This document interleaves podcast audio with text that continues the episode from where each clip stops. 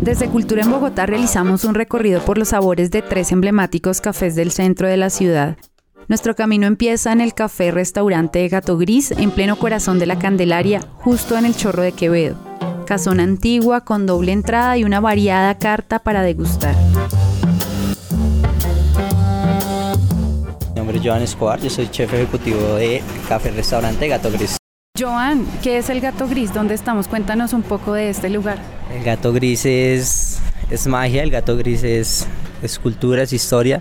Es, es, un restaurante que lleva bastante trayectoria en el Chorro de Quevedo, el centro histórico de Bogotá. Tenemos 26 años ya de trayectoria. ¿En qué dirección está Gato Gris? Carrera eh, número 12B, 12. Eh, pueden venir en una tarde de café, pueden venir en las mañanas a desayunar. Estamos desde las 7 de la mañana hasta la 1 de la mañana con el mejor servicio y la mejor disposición. ¿Por qué el gato gris se llama gato gris? ¿Cómo surgió este nombre? El gato gris precisamente porque el fundador del restaurante, del café, es amante a Salvador Dalí. De él, pues como ustedes saben un poco la historia de Salvador Dalí, él tenía una mascota que era Babu, que era un tigrillo. A través de eso nace el gato gris. A través de eso se inspira pues el, el nombre del restaurante. ¿Qué se pueden encontrar los bogotanos en Gato Gris con respecto a gastronomía, a bebidas? ¿Qué ofrecen okay. ustedes? Nuestro café es muy rico. Tenemos pues una alianza con un proveedor directamente del eje cafetero que intentamos siempre apoyar como a, a, la raíz del producto. Vamos más allá, no solo buscamos el proveedor acá en Bogotá, sino realmente el agricultor. Platos también van a encontrar dentro de la carta una fusión del Pacífico como con Bogotá. También dentro de los platos que tenemos es un plato muy delicioso que es el posta negra macondo, que es en homenaje al libro de Gabriel García Márquez. También, también un pescadito oro buen día que también homenajeamos a 100 años de soledad. Y de resto eh, tenemos como lo típico en los desayunos, eh, lo que son changuas, caldos. Y básicamente es eso, es una, una buena fusión entre Colombia y el resto del mundo. ¿Y por qué Gato Gris se ha inspirado en Colombia? ¿Qué han encontrado de particular en hacer eh, sus platos inspirados en literatura, en García Márquez? En Colombia hay un tema o un tema, afortunadamente pues hoy en día ya está cogiendo muchísimo más fuerza y es el tema de que quizás, y, es un tema que nosotros también generamos en algún momento, que es que la gastronomía colombiana no es rica y mucha gente lo ve por abundancia y poca variedad. Nosotros siempre hemos querido eh, mostrar ese lado, esa fauna, esa flora que tiene Colombia y fusionarlo con el arte, como con el arte Salvador Dalí, junto con escritor como Gabriel García Márquez. ¿Y qué tal es trabajar en el Gato Gris? El gato lo enamora a uno. El gato realmente es un restaurante que tiene muchísimo potencial, en donde la casa es muy colonial y yo amo trabajar así en lugares. ¿Conoces sí, sí. algo de la historia de esta casa?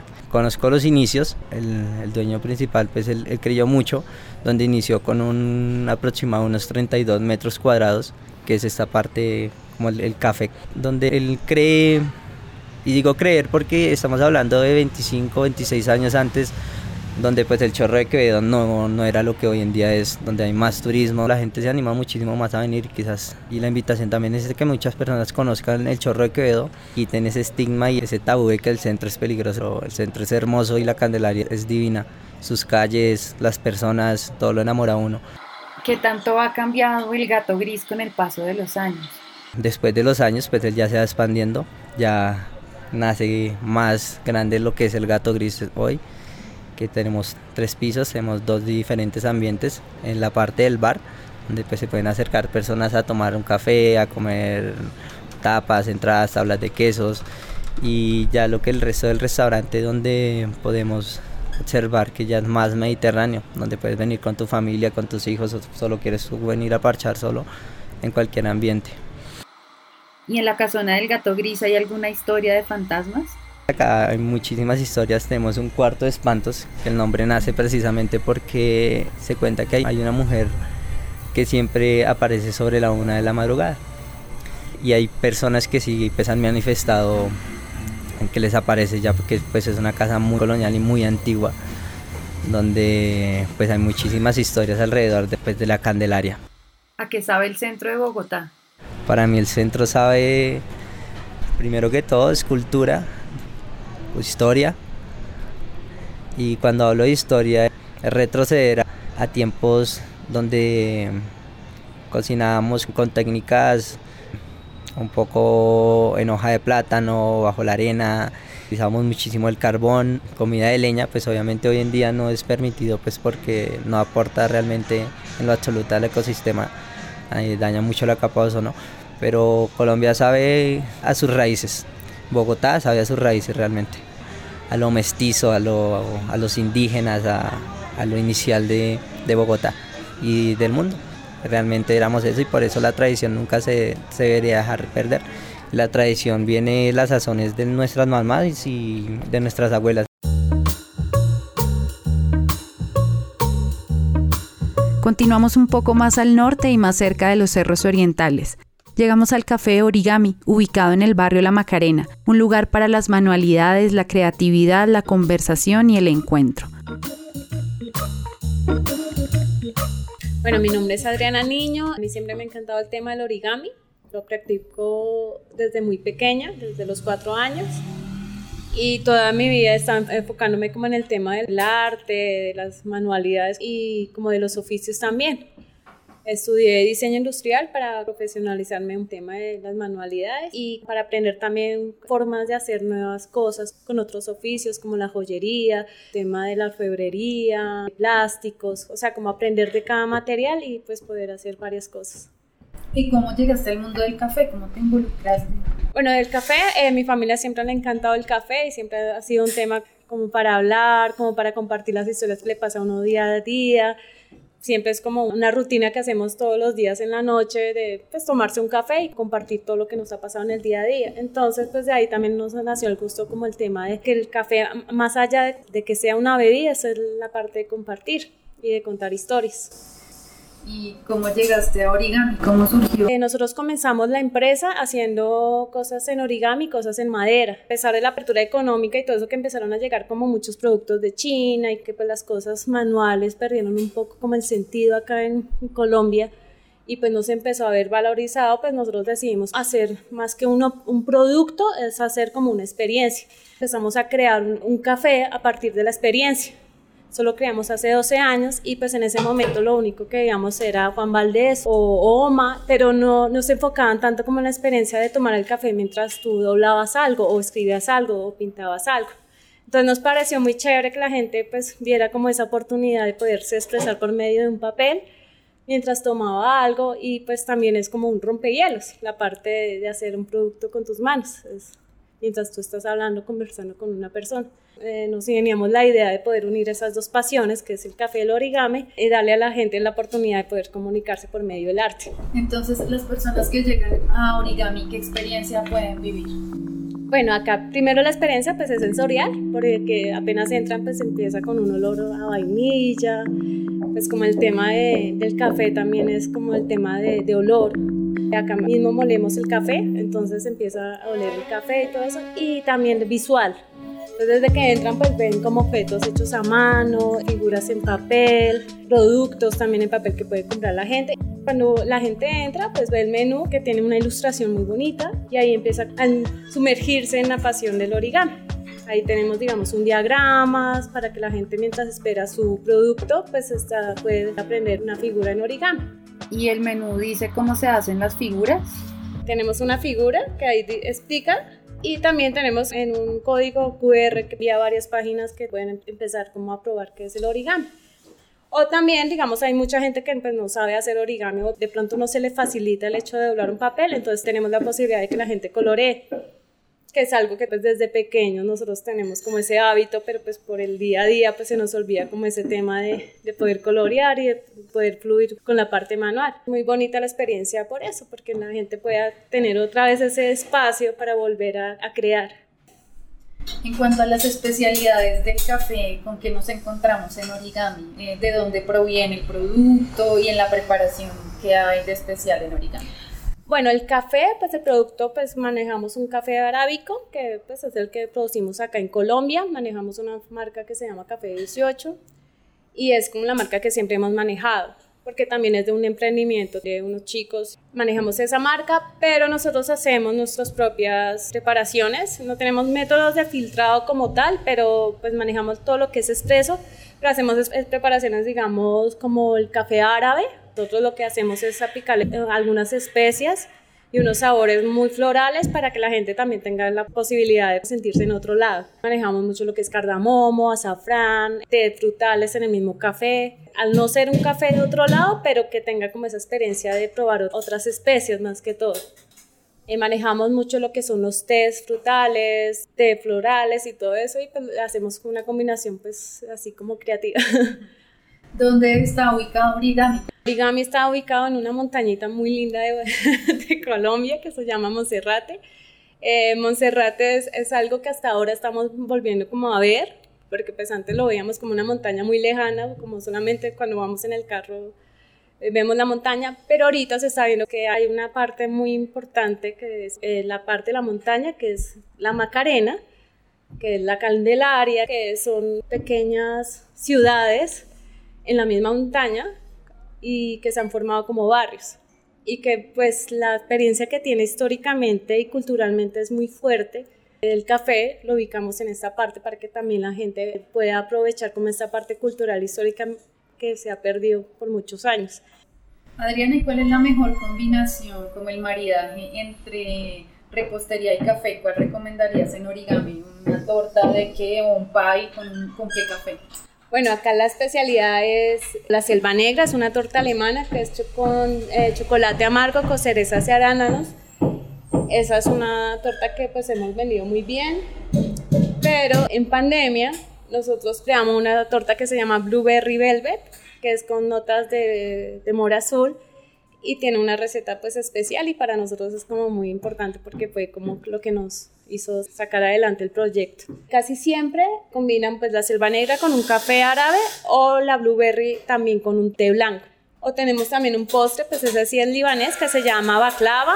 Eh, mucha gente pide, digamos, café árabe con baklava, que es un postre pequeño, es un poquito dulce, pero con un café amargo, pues queda bien el maridaje. ¿Y por qué ese interés por, por esa nota árabe en origami?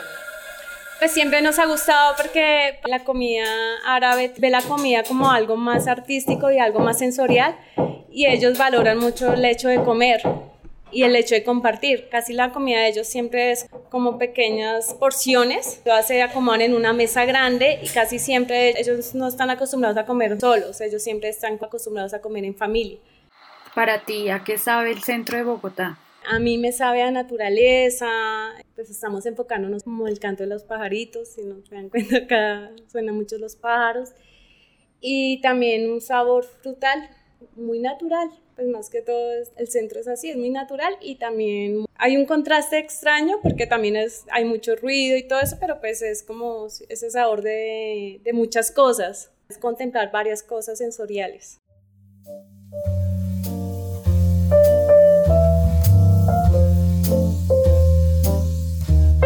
Nuestro recorrido termina en la localidad de Los Mártires en el Café Bronx 60, Café del Renacer, un oasis para degustar café preparado con distintos métodos de filtrado.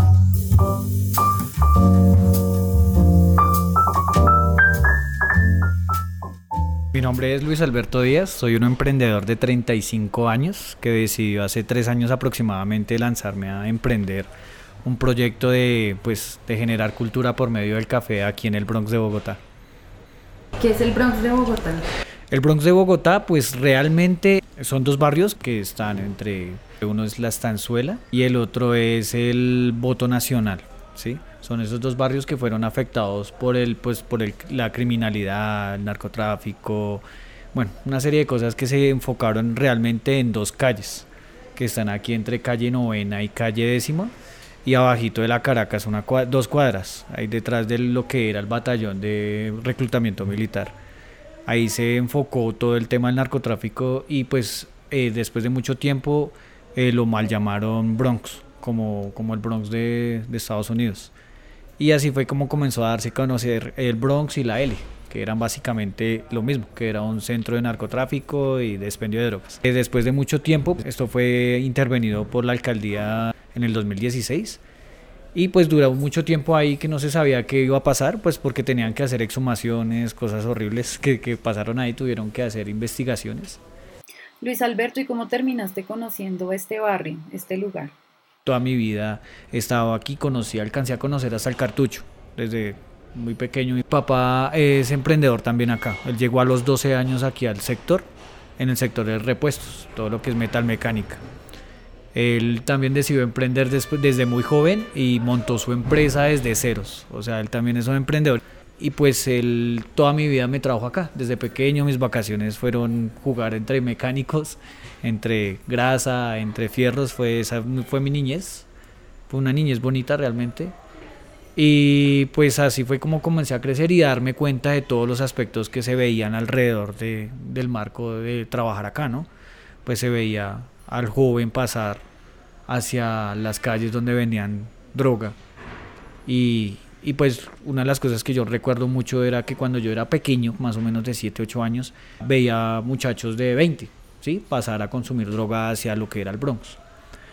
A medida que yo fui creciendo, esa edad fue disminuyendo la de las personas y pasaban niños de 7, 8 años a consumir droga, o sea, pasaban niños eran pandillas de, de 12, 13 niños a consumir drogas ahí sin ningún control. Entonces era terrible. Menos mal intervinieron eso realmente.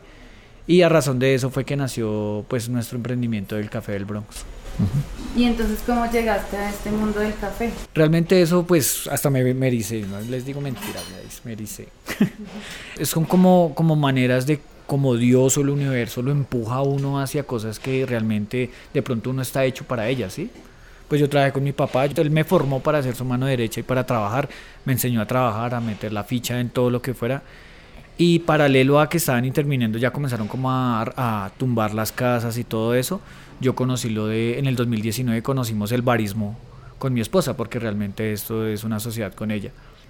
Conocimos lo del tema del barismo porque quisimos montar algo diferente. O sea, yo, decía, yo quiero montar algo mío, algo que, sea, que me represente. Comenzamos a buscar y apareció la palabra barismo y buscamos escuelas de barismo en Bogotá. Y un fin de semana llegamos a una escuela de barismo donde estaba un amigo mío y de mi papá en esa tienda donde estaba hablando con el que parecía el dueño. Y ahí comenzó toda la serie de coincidencias que me llevaron a mí a ser barista y a tener mi propio café. ¿Dónde está ubicado el café Bronx 60 Café del Renacer y de dónde surgió este nombre? La calle del Café del Bronx está ubicada a media cuadra de lo que fue la calle del Bronx. ¿sí?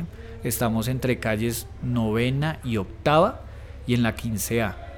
Entonces, eh, pues el Bronx nace porque pues nosotros comenzamos a crear el café con las ganas de montar el, local.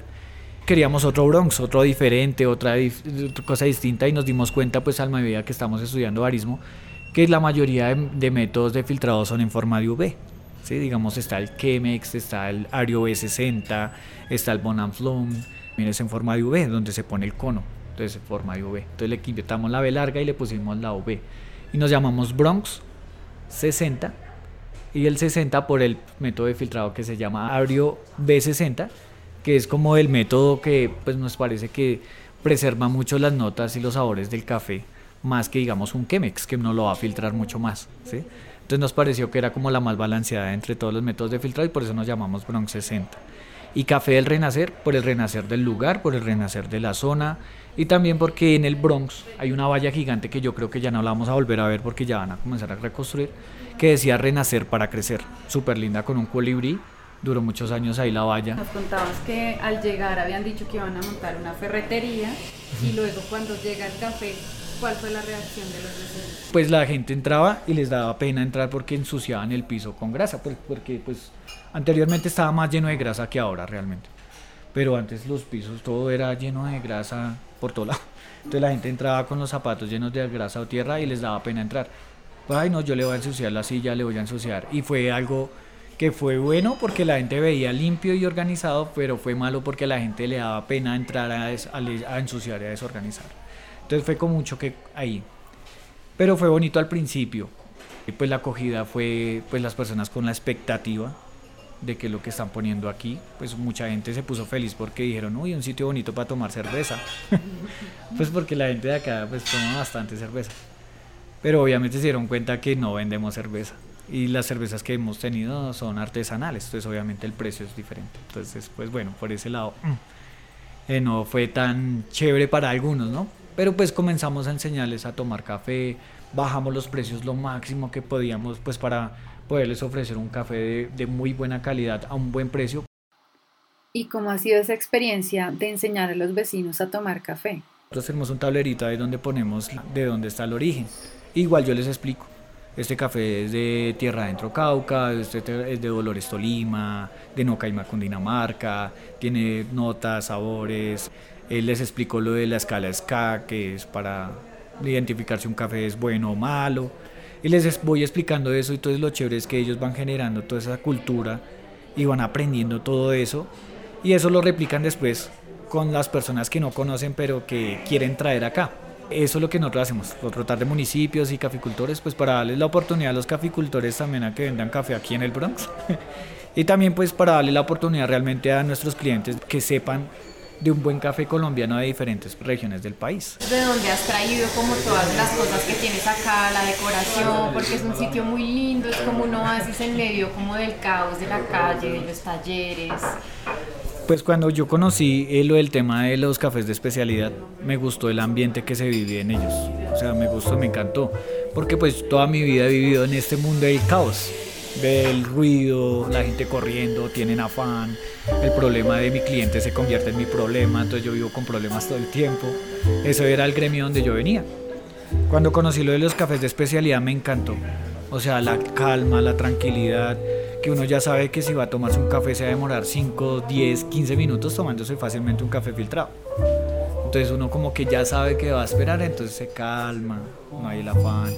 Y eso me gustó mucho quisimos recrear eso acá. ¿sí? O sea, yo decía, ¿por qué montar un café en otro lado si yo sé que mi gente lo necesita, lo quiere? O sea, que yo no lo sabía que necesitaba algo, yo no lo sabía. Hasta que lo conocí me di cuenta que sí necesitaba algo así, algo que me tranquilizara, algo, algo donde poderme tomar un descanso y tomarme algo rico. Bueno, Café Bronx 60 tiene una especialidad y es la diversidad en los tipos de filtrado de café. Luis Alberto, ¿qué tipos de filtrado se manejan acá? Pues nosotros damos experiencias cafeteras por medio de métodos de filtrado, sí, pues arrancando por el americano sencillo de la máquina de la máquina expreso. Eh, tenemos el Chemex, que es de, goteo, y el Bonanflon también es de goteo, y el B60. Todos son en forma de UV, que son los que nos representan realmente, y utilizan papel de celulosa de arroz como filtro. Tenemos la prensa francesa, que pues la mayoría la conocen, que es pues es como una jarrita con, una, con un pistón de, de mallita para atrapar el café en la parte inferior y poder filtrar el café.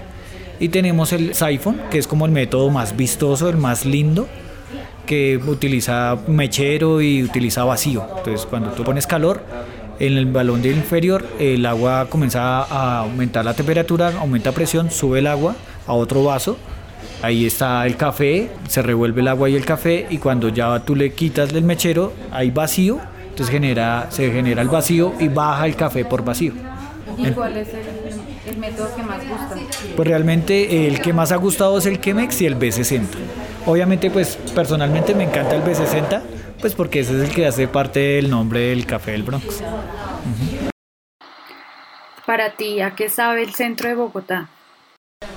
Bogotá realmente Bogotá tiene muchos sabores. Yo digo que como el café, como las diferencias del café, o sea, como hay colores, hay sabores, ¿no? Y Bogotá tiene muchos sabores deliciosos. Realmente hay sabor a amor, hay sabor a patria, que todavía se siente en muchas personas. Yo tengo amor a patria. Y pues eso me sabe a Bogotá, a patria, amor, a café, mucho café. Bogotá sabe a centro. Esto es Cultura en Bogotá, un podcast de la Secretaría de Cultura, Recreación y Deporte.